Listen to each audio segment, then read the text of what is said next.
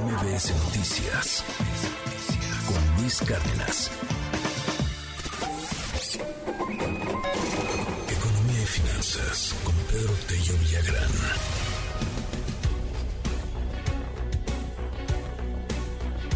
El peso recupera su fortaleza frente al dólar después de la crisis que hemos estado viendo de los bancos y lo de Credit Suisse y antes lo del Silicon Valley Bank y todo este rollo. Bueno, pues ya otra vez hay apetito por el mercado de riesgo aunque también pues habrá por ahí algunos ultrasimpatizantes del gobierno actual que van a decir que el peso se está recuperando gracias de alguna u otra manera al presidente López Obrador. Digo, ahí están y ahí están esos discursos, mm, pues ni modo, ¿no? No no son muy apegados a la realidad, pero pues qué le vamos a hacer, querido Pedro, buenos días.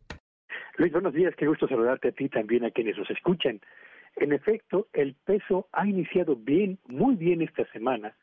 recuperando la fortaleza frente a la divisa americana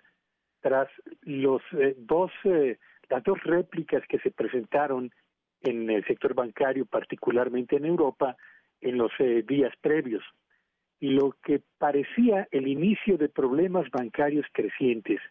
que empezaron con el sismo bancario en Estados Unidos, con el Silicon Valley Bank, y que después se expresó con los problemas en, el, en un banco suizo y en, el en un banco alemán, dos bancos muy importantes de Europa, esto desató de inmediato una oleada de aversión al riesgo que llevó a buena parte de los inversionistas en todo el mundo a abandonar aquellas posiciones o aquellas inversiones que tenían en economías emergentes como la mexicana en pesos, lo que provocó que el precio del dólar se incrementara y que buena parte de los capitales que habían llegado en, en eh, semanas recientes de pronto abandonaran el país. Pues bien, en la medida en la que se han ido tranquilizando nuevamente las aguas y el tsunami inicial ha dado paso a una revisión más eh, cuidadosa de lo que está ocurriendo en el sector bancario internacional, y en la medida en la que se han confirmado los hechos de que no parece existir un razones para esperar una crisis sistémica en el sector bancario a escala mundial, pues los inversionistas regresan a los mercados emergentes, renace su apetito por el riesgo y se elimina buena parte de esta eh, aversión a problemas potenciales en economías y en monedas emergentes como la mexicana.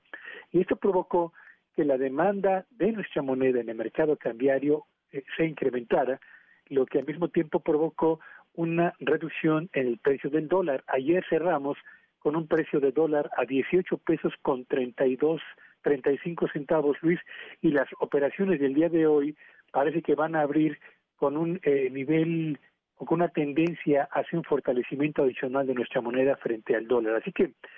enhorabuena porque lo que parecía un auténtico tsunami bancario a escala mundial parece estarse conteniendo lo que no significa, por supuesto, que no vaya a haber nuevos tropiezos o nuevos bancos con problemas, pero por lo menos parece ser que la crisis bancaria ha sido hasta este momento controlada y eso favorece, en el caso de nuestro país, el comportamiento de los mercados eh, financieros, particularmente el mercado accionario y desde luego el mercado cambiario. Y más allá de que algunos se van a querer colgar otra vez la medallita de que el fortalecimiento de nuestra moneda tiene que ver con decisiones de políticas públicas, lo cierto es que a México le vendría muy bien tener una etapa de estabilidad cambiaria para facilitar el combate a la inflación y al mismo tiempo para facilitar que aquellas importaciones y aquellas exportaciones que son tan relevantes para, para atender la demanda interna y el crecimiento de la economía mexicana se mantengan en los mejores términos y con tendencias favorables para el futuro desarrollo de nuestro país. Enhorabuena por el peso y ojalá que esta sea una buena semana para los mercados financieros, particularmente los de nuestro país, Luis. Gracias, querido Pedro. Te mando un abrazo y te seguimos en tus redes. Sí, aventura en arroba Petello Villagrán y que tengan un espléndido día. MBS Noticias con Luis Cárdenas.